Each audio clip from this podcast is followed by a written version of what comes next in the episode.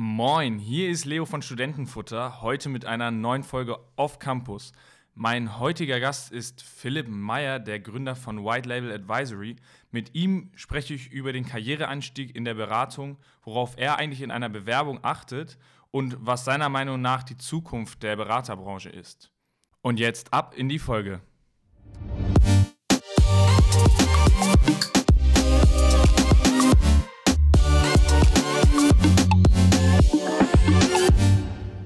Moin Philipp, vielen, vielen Dank, dass du dir heute die Zeit genommen hast, mit uns dieses Interview zu führen. Und vielen Dank, dass du uns hier in dein Büro eingeladen hast. Ähm, bevor wir jetzt erstmal in das Interview starten, würde ich dir als erstes einmal unsere fünf schnellen Fragen stellen. Bist du bereit? Sehr gerne. Bist du ein Frühaufsteher oder ein Morgenmuffel? Ähm, auf jeden Fall Frühaufsteher. Bist du eher Typ Sport machen oder eher Typ Sport gucken? Also ehrlicherweise gucken, wobei ich da auch nicht so viel Zeit für habe. Welchen Sport, wenn dann? Ähm, ja, nur der HSV. Früher, früher, mal, früher mal viel geschwommen, aber das, äh, okay. die Zeit ist nicht mehr da. Mit welchem Politiker würdest du dich gerne mal treffen? Ähm, ich treffe mich ja schon regelmäßig mit meiner Frau, die ja für die Bürgerschaft kandidiert. Insofern ah, okay. äh, treffe ich mich am liebsten mit der natürlich. Im Meeting eher digital mit Computer und iPad oder eher analog mit Stift und Papier? Also als ehemaliger Berater würde ich natürlich sagen, so wie der Kunde sich das wünscht. Ähm, jetzt, wo man sein eigener Chef ist, äh, auf jeden Fall Trello ist unser, ist unser Tool, ja, also ja. digital. Sehr cool. Was würdest du deinem 18-jährigen Ich raten? Ähm, mit 18 war ich ja noch in der Schule und äh, ich glaube, ich wusste aber schon, dass ich zur HSBA gehen werde. Ähm, insofern würde ich dem wahrscheinlich erstmal raten, genau das zu tun, äh, rückblickend. Ähm, ich würde aber vielleicht auch sagen, ruhig noch mutiger zu sein. Okay. Du hast es ja gerade schon angesprochen, du bist HSBA-Alumni. Bei welchem Unternehmen hast du gearbeitet? Äh, mein Ausbildungs- oder Kooperationsbetrieb ähm, war Sharp Electronics, die hier in der Soninstraße äh, sitzen oder saßen, japanisches Unterhaltungselektronikunternehmen und ja, haben quasi, inzwischen machen sie, glaube ich, nur noch so Druckerlösungen oder Büro-Equipment-Geschichten und früher ähm, und auch zu der Zeit, wo ich da war, führend in dem ganzen Bereich LCD, Flachbildfernseher-Markt. Und äh, genau da bin ich eingestiegen quasi und habe mit denen mein Studium begonnen. Wie kam es dazu? Also es hat dich da ja noch nicht in die Richtung der Beratung ähm, geschlagen, obwohl es ja Beratungen gibt, die mit der HSBA kooperieren? Ja, inzwischen. Ich glaube, als ich das ja. damals vor vielen Jahren gemacht habe, äh, war das natürlich noch nicht der, äh, der, was noch nicht der, der Pool an Unternehmen, die da waren. Ich glaube, als ich angefangen habe an der HSBA, war der erste Jahrgang, der gerade, ähm, der erste Absolventenjahrgang quasi. Wir hatten die erste, das ah, erste Mal, dass es so eine ähm, Willkommens- und Graduierungsfeier gab, parallel, was glaube ich irgendwann aus, aus Platzgründen auch nicht mehr irgendwie zeitgleich war. Aber das war gerade so der Beginn, dass man quasi den Jahrgang, die 2007 fertig wurden, quasi mit uns als Anfangsjahrgang äh, begrüßt hat. Ähm, nee, aber da gab es äh, Unternehmensberatung, glaube ich, noch gar nicht als Kooperationspartner. Und ähm, für mich war es am Ende auch ähm, immer klar, dass ich dual studieren möchte. Ähm, ja. Ähm, muss gestehen, dass ich mich auch an der Nordakademie beworben hatte oder beziehungsweise bei Unternehmen, die mit der Nordakademie äh, kooperieren ähm, weil es einfach ja dieses Modell an sich relativ neu war so, und auch noch nicht so ähm, bekannt. Und ähm, ich habe dann einfach so das Schrotflintenmodell so ein bisschen einfach breit, breit gestreut und geguckt, was zurückkam. Ähm, hatte dann am Ende drei, vier äh, Möglichkeiten. Und, ähm, Welche waren das? Ähm, Philips, interessanterweise auch ähm, bei, bei der Nordakademie. Ich war im, in den letzten Zügen noch bei der Bärenberg Bank, bei einem Handelsunternehmen noch und eben bei Sharp.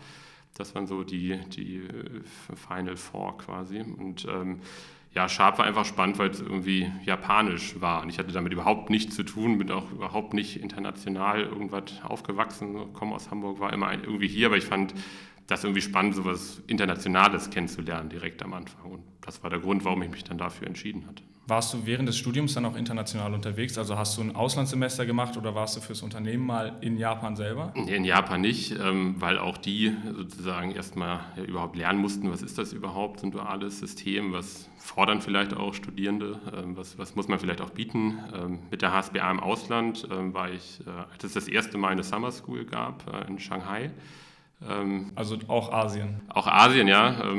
Dann mit Sharp selber waren es, wenn eher so Fabrikbesuche im europäischen Ausland mal, aber nichts quasi, was jetzt äh, sozusagen den, den Mutterkonzern in Japan besucht. Das war einfach von den Strukturen gar nicht möglich und ähm, ich glaube auch dafür noch relativ ähm, unbekannt. Ich war bei Sharp auch der Zweite, der überhaupt erst quasi dieses Programm macht. Also ich glaube, das Ach so, okay, da das heißt, es gab gefunden. Noch nicht so genau, die Strukturen, die hat man quasi da selber gesetzt erst ne, zu der Zeit. Bist du denn dann nach deinem Studium auch dort geblieben? Also war das sozusagen die Adresse, wo du gesagt hast, ich möchte hier erstmal bleiben oder hat es dich direkt in Richtung Beratung gezogen? Was hast du da nach dem Studium dann gemacht? Genau, also ich bin auch ähm, da geblieben. Ähm, es hat mir auch da total gut ge gefallen. Also es ist halt, ähm, obwohl es ein Groß, also ein Großkonzern oder ein internationaler Konzern ähm, ist, ähm, war es so, dass man hier äh, eine, eine Vertriebsniederlassung in dem Sinne hatte. Insofern war hier die ähm, die, die Wege auch überschaubar und auch sozusagen, man konnte sich relativ schnell dort auch ne, profilieren. Ähm, hatte dann in meinem dritten HSPA-Jahr dort schon ähm, eine, also in einer rein japanischen Abteilung, wo ich so eine eigene Produktlinie dann betreuen durfte und das war eigentlich ganz spannend, ähm, weil man relativ früh auch ne, eine eigene kleine Budgetverantwortung, kleine Produktverantwortung ähm, haben konnte und bin dann nach ähm, Ende des Studiums auch zwei Jahre noch äh, bei Sharp geblieben.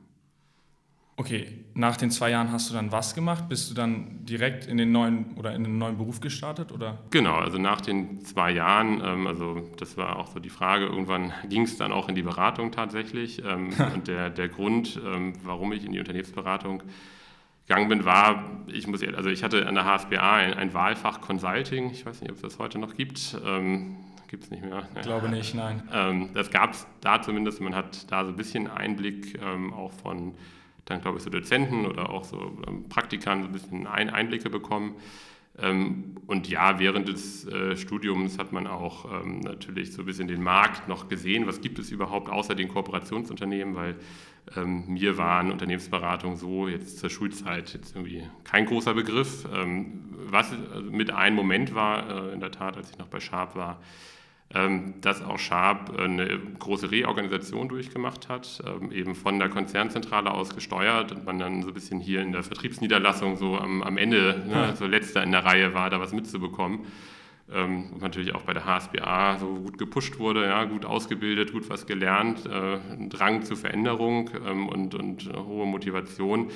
Dann, ich, ja, ich sage immer so ein bisschen so, die, die Leute in den Anzügen dann über den Flur huschen ne, sehen hat und eigentlich gesagt hat, äh, wer fragt mich denn mal? Oder ich habe ja auch Ideen, wo kann ich die einbringen? Und das war ähm, aus verschiedenen Gründen ähm, so auch strukturell nicht möglich, ähm, dass ich dann gesagt habe, eigentlich möchte ich eher auf diese andere Seite mal gucken und habe mich dann von Sharp aus ähm, eben bei unterschiedlichen Unternehmensberatungen beworben.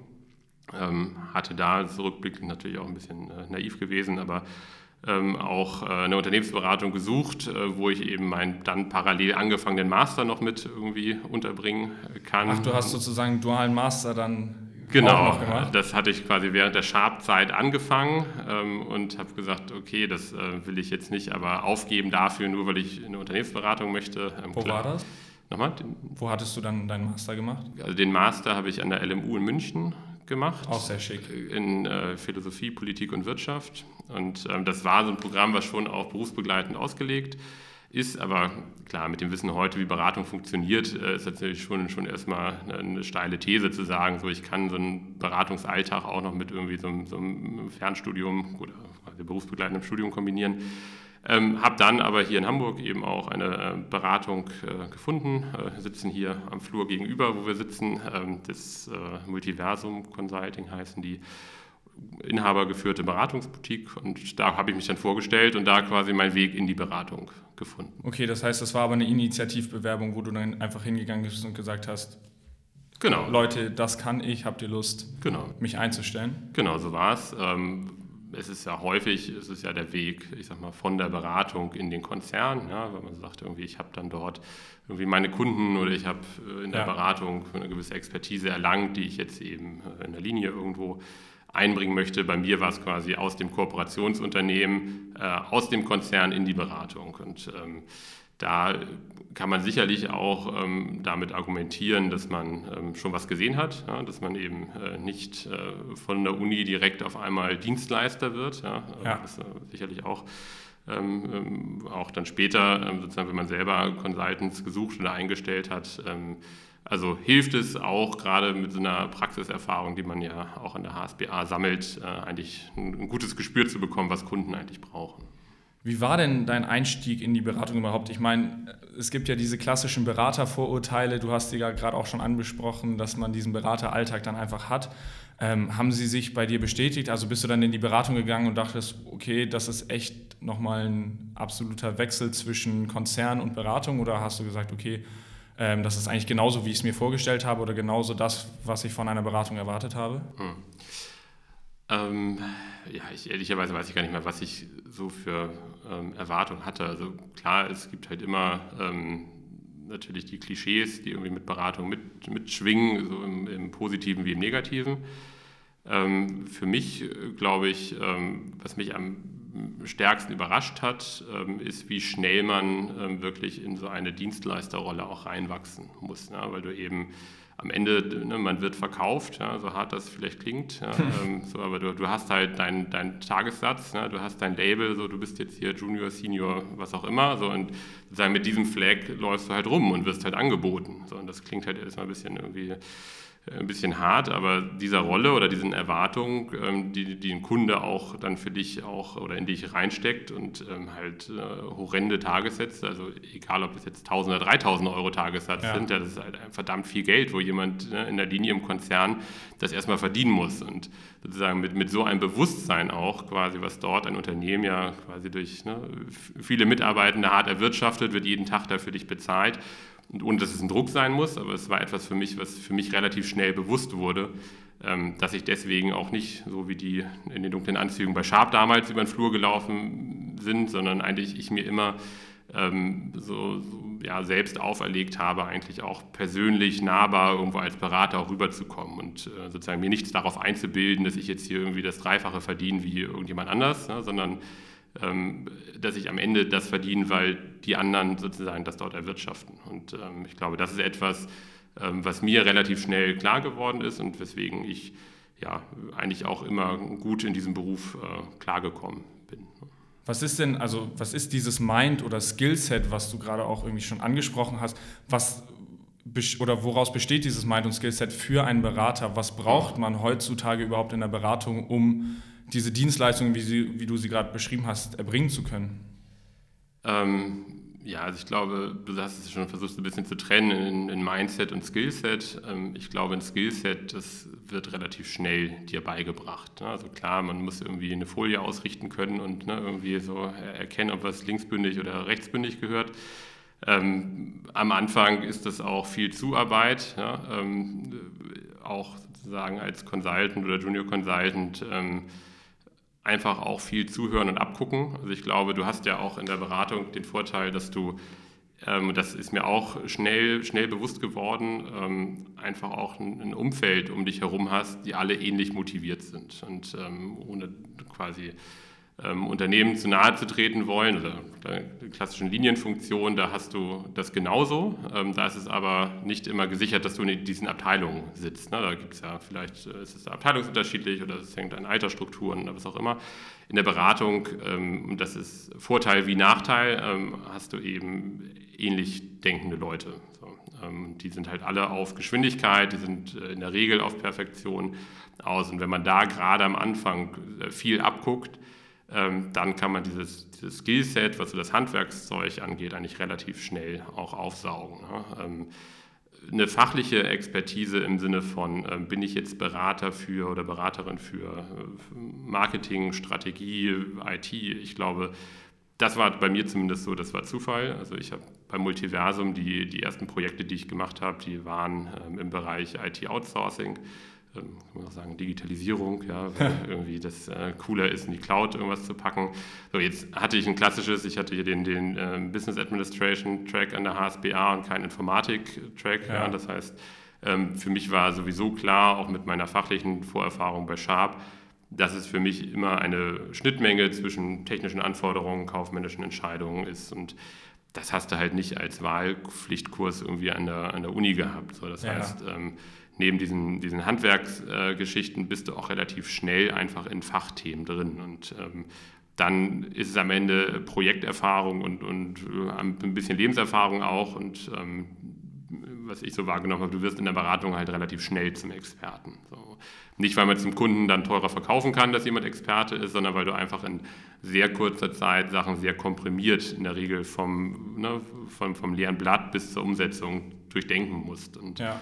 Ähm, deswegen würde ich mir nie anmaßen, in irgendwas besser zu sein als jemand, der das schon ne, 15, 20 Jahre als, als Job macht, aber du kommst halt einfach viel unvoreingenommener irgendwo rein, hast ne, Projekt Anfang, Ende, bist einfach zeitlich begrenzt. Insofern ist das, was, was ja häufig so als Lernkurve in der Beratung ähm, beschrieben wird, ähm, das kann ich schon bestätigen. So, und dass man sagt, so, na, irgendwie so ein Jahr äh, in der Beratung sind so bestimmt äh, zwei, drei Jahre Erfahrung, ähm, die man sonst oder die ich vorher so bei Sharp gesammelt hatte. Und ähm, diese Lernkurve ist da. Das ist aber für mich alles so dieses technische ähm, und, und Fähigkeiten-Set, was du auch sagtest, das Mindset, was man, glaube ich, mitbringen muss, ich glaube, da muss man für sich entscheiden, welche Art Dienstleister man am Ende sein will. Und ähm, ich habe mich nie damit irgendwie gerühmt, äh, dass ich irgendwie Unternehmensberater bin. So auch, das kommt wahrscheinlich auch dran, wie man sozialisiert ist. Ne? Ähm, für manche ja. ist es das Tollste, irgendwie sein, seine Platinkarte irgendwie zu erfliegen oder irgendwie den, den Remover-Koffer zu haben, all das, was so die, die vermeintlichen Klischees sind. für mich war die Intention eigentlich wirklich irgendwo ja, in, in, einem betriebswirtschaftlichen Kontext ähm, zu helfen, so, weil ich habe mich immer angeboten, da zu sein. Sagst, irgendeiner, meistens bist du dann ja auch so die Vorstellung, dass ich nur Strategieberatung und nur mit den CIOs spreche, ja, das, äh, vielleicht habe ich irgendwie das nie geschafft, aber ich glaube, ähm, das ist halt auch nicht nur Beratungsalltag, ja, du bist auch viel sozusagen mal in der Abteilung und ja, irgendwie mit der Abteilungsleitung oder auch mit Mitarbeitenden ähm, und da war mein Ansatz eigentlich immer, irgendjemand bezahlt das jetzt hier, dass ich da bin und lass uns hier bestmöglich irgendwie mit dir zusammenarbeiten. Ne? Und ähm, ich glaube, ähm, da ist eben dieses, ähm, ja, dieses Mindset eben zu sagen, ich bin jetzt nichts Besseres, nur weil ich irgendwie einen Anzug anhabe oder ich bin, äh, weil ich studiert habe oder zwei Uni-Abschlüsse habe, kann ich etwas besser. Also dieses empathische reinhören zu können, auch wenn man denkt, äh, so, warum gehst du jetzt hier um 9.30 Uhr zur Frühstückspause, irgendwie so, ne, irgendwie Projektstatus ist rot, so mach. Ähm, du kannst vielleicht mit deinen Beraterkolleginnen und Kollegen sprechen, aber so sprichst du halt nicht mit dem Kunden. Und ich glaube, das ähm, merkt man relativ schnell, wenn, wenn junge Beraterinnen und Berater auch dazukommen. Ähm, das muss man, also ich habe immer versucht, das möglichst schnell an- oder abzutrainieren, ähm, je nachdem, was da ist, weil ich glaube, dann ähm, bist du auch akzeptiert beim Kunden. Und das war so das, was ich als Mindset ähm, vielleicht durch eine gute HSBA oder Sharp-Ausbildung eigentlich schon immer mitgebracht habe und ähm, was ich mir versucht habe beizubehalten. Okay. achtest du auf diese Punkte auch in einer Bewerbung? Du hattest ja vorhin gesagt, mittlerweile ist es, ähm, bist du ja sozusagen auf der anderen Seite und hast die Bewerbung noch durchgelesen aus seinen Positionen, die du dann in der Beratung hattest. Wie spiegelt sich so ein Mind- oder Skillset in den verschiedenen Lebensläufen wieder oder worauf achtest du vielleicht auch in den Gesprächen? Weil für uns Studenten ist es natürlich auch immer interessant, wie kommt man oder wie kann man sich am besten darstellen in solchen Gesprächen und worauf wird überhaupt dann im Endeffekt geachtet? Ja, ähm, also ich glaube, was ich viel gesehen habe, ist, dass ähm, gerade so im Einstieg auf Consultant-Level versucht wird, durch, durch möglichst viele Praktika eben nochmal deutlich zu machen, dass man die Beratungswelt gesehen hat. Ähm, da war mein Eindruck immer so lieber, lieber so ein, zwei Qualifizierte. Klar, wenn man jetzt von der HSBA kommt, dann hat man eh schon einen ganz großen praktischen Erfahrungsschatz dabei. Ähm, auch dort würde ich dann aber versuchen herauszustellen, dass man eben irgendeinen Projektbezug irgendwo hatte. Ne? Sei es ein universitäres Projekt, was man begleitet hat, ähm, sei es innerhalb, ähm, innerhalb äh, des Bereiches oder der Abteilung, wo man gearbeitet hat, dass man dort eben sozusagen dieses projektbasierte Arbeiten kennt, weil ich glaube, das ist etwas, ähm, das wirst du 100 Prozent deiner Zeit machen. Ne? Du hast halt keinen Schreibtisch, wo du irgendwie ähm, dein, dein Arbeitsalltag hast. So, der Arbeitsalltag ist beim Kunden. Das heißt, wenn du da äh, schon etwas mitbringst und nachweisen kannst, dass man ähm, ich sag mal, in, in ähm, projektartigen Umgebungen gearbeitet hat, das ist was Gutes, was man, glaube ich, auf dem CV auch ausdrücken kann. Ähm, ich habe immer vermieden, irgendwelche Brain-Teaser-Sachen zu machen, so wie viele Bälle passen hier und da rein oder äh, ich mache irgendwelche Schätzaufgaben. Ähm, für mich war es immer ein Gespräch, weil ähm, ich meine, du verbringst am Ende mehr Zeit mit den Leuten als mit deiner Familie. Und ähm, ja. insofern war das für mich immer das Wichtigste, dass man sagt, also man muss nicht mit jedem immer ein Bier trinken gehen können. Auch das ist irgendwie eine Illusion, dass das immer mit allen geht, aber es muss halt einfach ein persönlicher Fit da sein. Und am Ende haben wir das im, im, im nächster Beratungsschritt bei mir war dann ja Horvath und Partner, wo ich auch noch viel mehr sozusagen auch strukturiert diese ganzen sozusagen Assessments dann auch mitgemacht habe war es eigentlich immer wichtig, dass ähm, am Ende über da zweistufige Gespräche dann am Ende so ein persönlicher Fit einfach da war. Und klar, wie kriegt man den hin? Ähm, den kriegt, man kann sich, also man sollte sich nicht verstellen ne? und ähm, nicht jeder muss auch immer irgendwie, ähm, klar, es müssen nicht immer beste Freunde dann da sein. Ähm, und das ist auch okay, wenn man sagt, ich bin vielleicht eher der Introvertierte, ne? weil ich kann dann, habe die Chance in der Beratung auch eine andere Rolle zu lernen oder auch andersrum. Und ich habe eigentlich ähm, so gerade bei, beim Neueinstieg in der Beratung gibt es so, was ich gesehen habe, so, so zwei äh, Charaktere. So der eine ist eher, der ähm, fachlich noch ein bisschen unsicher ist, aber das quasi durch Persönlichkeit ähm, sozusagen wettmacht und ähm, schon glaubt, auf, auf Senior-Level präsentieren zu können, obwohl man quasi ne, das alles ein bisschen ja. auf wackeligen Beinen steht.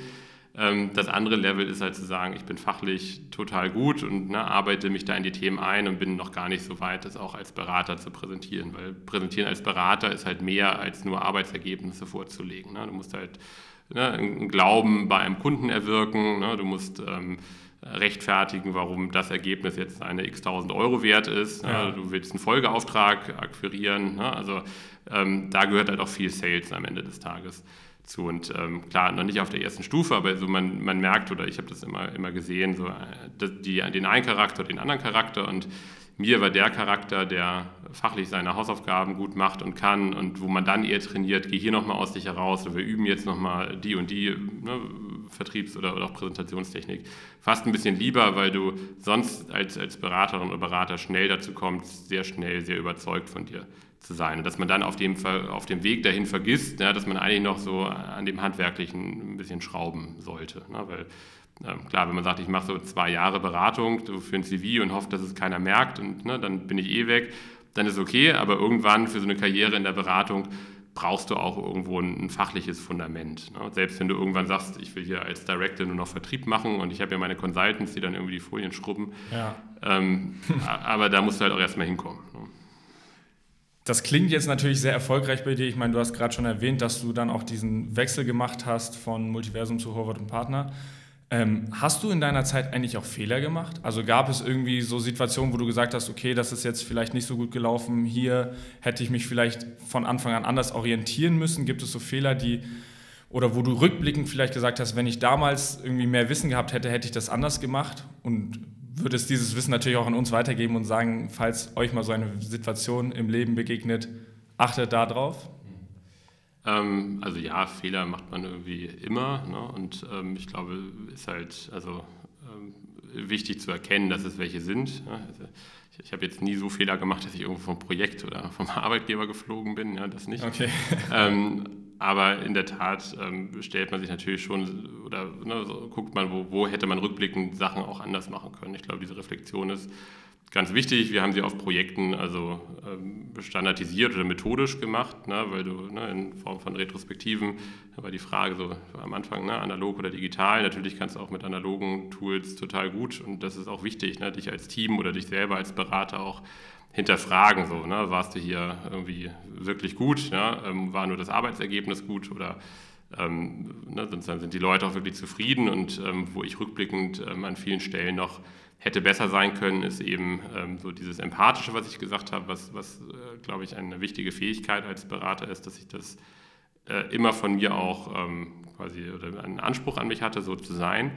Ähm, dass ich das aber sehr, sehr selten gezeigt habe. Ne? Und dass ich auf Projekten ähm, häufig sehr ähm, fachorientiert war, sehr rational ne? und dadurch vielleicht auch den einen oder anderen nicht gewinnen konnte. Also jetzt nicht im Sinne von Sales, aber auch vielleicht auf einer emotionalen, persönlichen Ebene gewinnen konnte und dass ich vielleicht zu lange ähm, ja, zu rational so ähm, unterwegs war. Und ich war mal bei einem Projekt, ähm, was, was äh, ähm, wo, was relativ lange war und wo wir am Ende vom Kunden sogar so Feedback-Bücher bekommen haben, weil die uns so toll fanden und ähm, quasi, äh, ja, haben sich richtig bedankt bei uns, dass wir da waren und ähm, ist auch nicht der Normalfall, ne? das hatte ich genau einmal, aber da stand halt auch drin, so wir schätzen deine Ruhe und dass du so viel Ruhe reinbringst. Und das ist, kann natürlich äh, auch eine Stärke sein, ne? ja. gerade auch in, in, in, schwierigen Projektzeiten eben eine Ruhe reinzubringen. Ähm, aber es ist auch eine Stärke dann irgendwie, die ich erst lernen musste, zu sagen, ich bin jetzt gerade ruhig oder ne, ich, ich mache das jetzt bewusst so, dass ich etwas reinbringe, dass du nicht so der, der mitlaufende äh, sozusagen hier äh, Excel-Nerd bist, der irgendwie nur auf seinem Notebook äh, da ja. arbeitet und überzeugt ist von dem, was er tut und auch vielleicht das Ergebnis richtig ist. Ähm, und ich glaube, für, für auch einen Karriereweg in der Beratung ist es irgendwann auch hilfreich, wenn man eben dieses Empathische nach außen bringende äh, mitgenommen. Und da glaube ich, am Anfang ähm, war ich da nicht gut drin ähm, und äh, habe dann auch dank Kolleginnen und Kollegen eben das nach und nach gelernt. Ich glaube, das ähm, klar ist, ist dann am Ende, kann man das auch einen Fehler nennen, wenn man dadurch äh, vielleicht nicht die Ziele erreicht hat, die man sich mal auch gesteckt hat. Okay. Ähm, du hast es gerade schon angesprochen, das Thema Fachwissen ist natürlich auch, dass du dich selber für verschiedene Spro Branchen spezialisiert hast. Mittlerweile ist es ja auch so, dass es relativ viele kleine Beratungen geben, die nur noch in einem Bereich besonders gut ähm, beraten. Glaubst du eigentlich, dass das vielleicht auch dafür oder dazu sorgt, dass die großen Beratungen da gar nicht mehr mithalten können, weil die kleinen sich vielleicht viel schneller entwickeln können und viel spezialisierter bei bestimmten Themen sind und dadurch auch besser beraten können? Hm.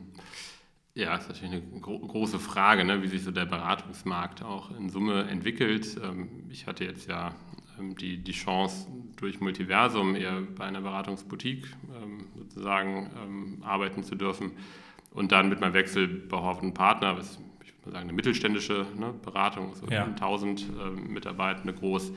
Das ist aber natürlich jetzt gegen irgendwie eine Accenture oder die Leute, was auch immer man, man da nimmt oder auch BCG, Roland Berger, ist es natürlich nichts im Vergleich. Also jetzt rein von, von der Personenstärke und auch von den Infrastrukturen, die du dann, dann dahinter hast. Ähm, ja, es, es gibt ähm, Fachberatung und Beratungsboutique und da ist für mich halt immer so die Frage, wieso nennt man sich so? Ähm, ich, Horvath und Pater ist, wenn du so willst, auch immer noch Hidden Champion ne, im Bereich IT-Controlling, im Bereich Controlling. Ich habe dafür IT-Controlling gemacht, aber im Bereich Controlling.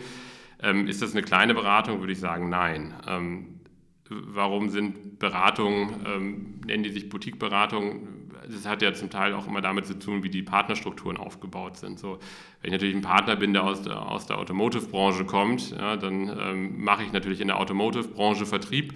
Dann sind meine Projekte da und dann nenne ich mich irgendwann Automotive-Beratung, weil ich einfach mein Netzwerk ja. nicht weiterreicht. Ähm, da würde ich sagen, das ist nicht die Zukunft, ja, weil das ist halt auf wackeligen Beinen gebaut und wenn die Budgets in der Automobilbranche, ne, wenn so die Vorzeichen sind da, ähm, Berater werden als erstes knapp, also oder die Budgets gestrichen, ähm, also da, wo sie nicht zwingend notwendig sind. Ja, ähm, da ist es dann schon so, dass ich sage, das ist nicht die Zukunft für mich. Dass es ähm, immer mehr dahin geht, dass ähm, Beratungsexpertisen spezialisierter werden, das würde ich sofort unterschreiben. Also dass sozusagen die Fähigkeit, äh, die Beratende mitbringen müssen, spezifischer werden ähm, und dass sozusagen, also wir jetzt beim, äh, bei White Label, wir nennen das Commodity-Beratung, also die Beratung, wo man sagt, da brauche ich selbstverständlich fähige Leute und ich als Unternehmen habe vielleicht auch gerade die Kapazität nicht oder sonstige Ineffizienzen wegen hier Auslastung oder Teamstrukturen wo auch immer, dass ich das nicht bedienen kann.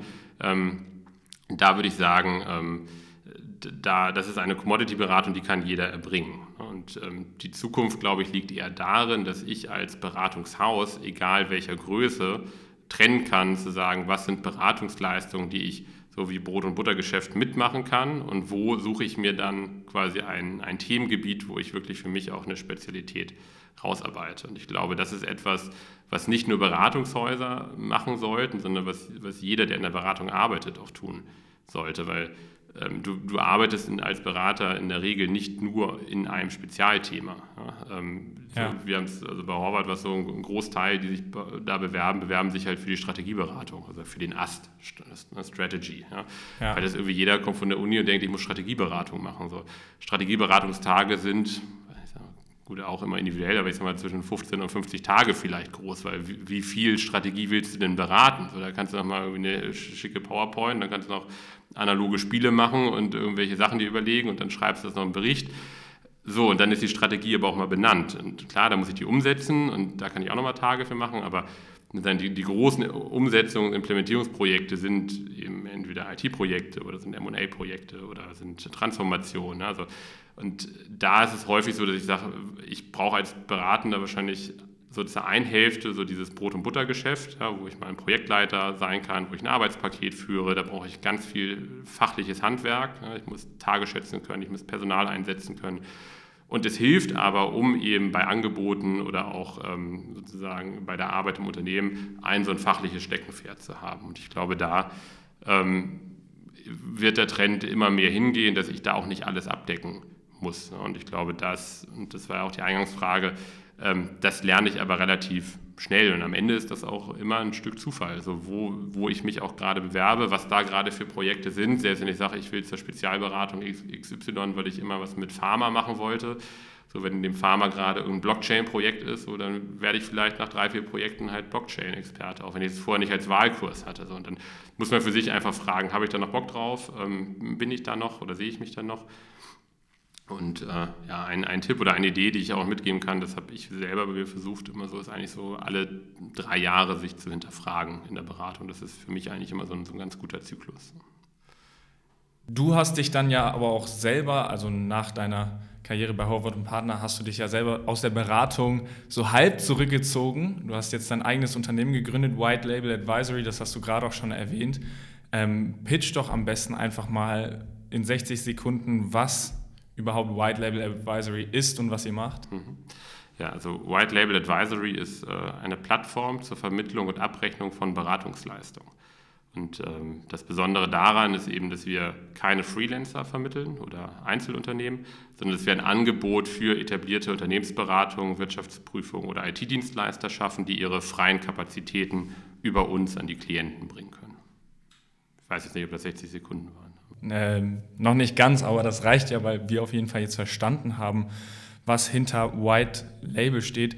Ähm, wie stellt ihr euch denn die Zukunft da überhaupt vor? Also ist es so, dass diese Beratungshäuser so wenig ausgelastet sind, dass ihr da sozusagen große Vermittlungschance habt oder ist das mehr so hin und wieder ein Projekt und gibt es von der anderen Seite auch genügend Unternehmen, die sagen, okay, wir brauchen jetzt nicht unbedingt oder wir wissen genau, mit den Beratern haben wir jetzt mhm. mehrmals zusammengearbeitet und die würden wir gerne nehmen ähm, und die gehen dann aber zu euch und sagen, okay, sucht mir am besten den passenden Berater für dies und dieses Projekt raus. Ja, klar. Man merkt, ne, du kommst aus der Branche, deswegen stellst du die richtigen Fragen. Ähm, nein, also wir haben uns, also wie kamen wir zu der Idee, White Label, das steckt schon ein bisschen im, im, Namen, wir, und das ist so in dem Sinne einzigartig, es gibt es noch nicht, dass wir, wenn du so möchtest, einen Handelsmarkengedanken für eben professionelle B2B-Dienstleistungen etablieren wollen. Und ähm, wir glauben einfach, Ne, Digitalisierung, also ist für mich immer sozusagen dank Technologie Prozesse schaffen, die vorher einfach noch nicht existieren. Ne? Und ich glaube, etwas äh, zu elektrifizieren und zu sagen, natürlich hat vorher auch schon ein Unternehmen RFP gestellt und jemand hat darauf geboten, das wäre in dem Sinne nichts Neues. So, was ja. wir neu machen, ist, dass wir dadurch, dass wir mit White Label Advisory, ähm, wenn du so möchtest, Generalunternehmer sind, das heißt, wir halten Rahmenverträge mit Klienten und halten Subdienstleisterverträge mit angeschlossenen Beratungen dass wir in der Lage sind, eben durch ganz, ganz geringe Transaktionskosten, weil Verträge stehen und Preise stehen auch. Das ist auch so jetzt ein bisschen disruptiv, ja, weil wir keine Beratung hat gerne standardisierte Preise. Ähm, das setzen wir aber fest, weil wir sagen, gerade für kurzfristige Bedarfe schaffen wir damit einen Vertriebsweg, den es so noch nicht gab. Und klar, du hast völlig recht. Ähm, es gibt Unternehmen, die haben ihre Trusted Advisor und die sagen, hier mit EY ja, arbeite ich so gut schon in der Wirtschaftsprüfung zusammen, die hole ich auch für mein Beratungsprojekt. Ähm, oder bei IT-Controlling-Sachen hole ich immer Horvath und Partner völlig fein. Aber du hast es ja selber vorhin eigentlich die Frage so indirekt gestellt. Geht es nicht dahin, dass es immer mehr spezialisierter wird oder kurzfristiger auch? Und da sehen wir eben auch den Trend, ne? zu sagen, ähm, natürlich habe ich vielleicht auch mal Langlaufprojekte, aber es gibt in der Regel immer irgendeine Abteilungsleitung, die verpennt hat, irgendwie, dass sie damit irgendwie involviert sein müsste, na, die dann auf einmal sagt, shit, ich habe hier nochmal irgendwie 20 Tage für irgendein Grobkonzept, hier muss nochmal jemand nachgeschult werden, da muss nochmal was trainiert werden. Also ganz viele dieser Sachen, die aus unserer Sicht heute gar nicht den Markt der Beratung erreichen, weil die Unternehmen sagen, das extra nochmal ausschreiben zu müssten ne? oder dafür irgendwo jetzt ähm, den Markt zu sondieren, um auch den fachlich Richtigen zu finden, das ist häufig von den Kosten her eigentlich nicht notwendig oder nicht sinnvoll. Oder eben der Markt ist äh, auch so intransparent, dass ich gar nicht weiß, wen gibt es denn da. Und was wir eben viel in unserer Beratungszeit erlebt haben, ist, dass dann ähm, der Kunde ähm, ja, entweder ruft er bei Hayes an oder bei irgendeinem Personalvermittler, der da eh dreimal die Woche nervt. Oder er geht eben im Projektraum und ruft, ruft einmal rein, so all meine Berater, die hier sind, wer macht das nochmal eben mit? Natürlich hebt da irgendjemand die Hand, weil Tage aufschreiben ist irgendwie immer gut in der Beratung. Ähm, aber da haben wir eben eine andere Philosophie. Und wir sagen, eigentlich muss auch dieser Bedarf, egal wie klein wie kurzfristig er ist, an die bestqualifizierten Beraterinnen und Berater gehen. Und da schaffen wir eben dieses Angebot. Und ähm, ja, das, das Feedback, also wir sind jetzt seit Januar gestartet, haben da sozusagen ein Jahr lang an dem Geschäftsmodell und an den ganzen Vertragskonstrukten, weil am Ende geht es auch um Haftung und eben die richtigen ja. Preispunkte zu finden, eben lange auch in diese, in diese, ich sag mal, das, was man auf einer Plattform nicht sieht, ja, aber was natürlich sozusagen am Ende das Geschäftsmodell, das Innovative da noch aufmacht, ausmacht, gefeilt.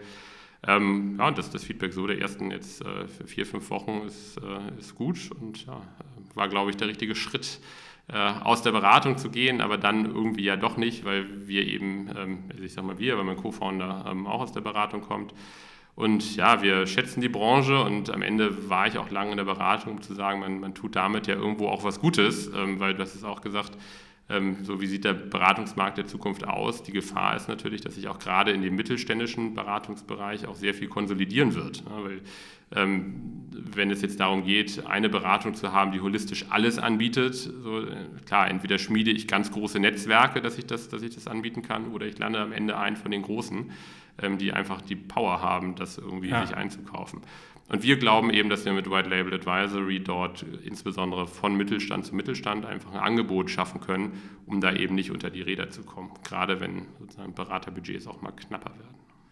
Dann wünsche ich dir dabei sehr viel Erfolg und bedanke mich für dieses sehr spannende Gespräch. Es war echt super und vor allem mal deine Einblicke in die Beraterbranche und in die Zukunft sozusagen noch ein bisschen zu bekommen. Vielen, vielen Dank. Ja, vielen Dank, dass ihr, dass ihr hier wart und äh, genau, bei Fragen immer gerne. Ja.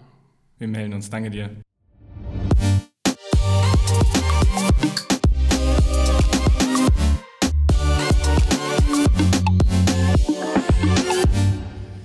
Das war die Folge mit Philipp. Ich hoffe, sie hat euch gefallen. Falls ihr noch irgendwelche Anmerkungen oder Feedback habt, dann schreibt uns doch einfach über Instagram oder über unsere Website.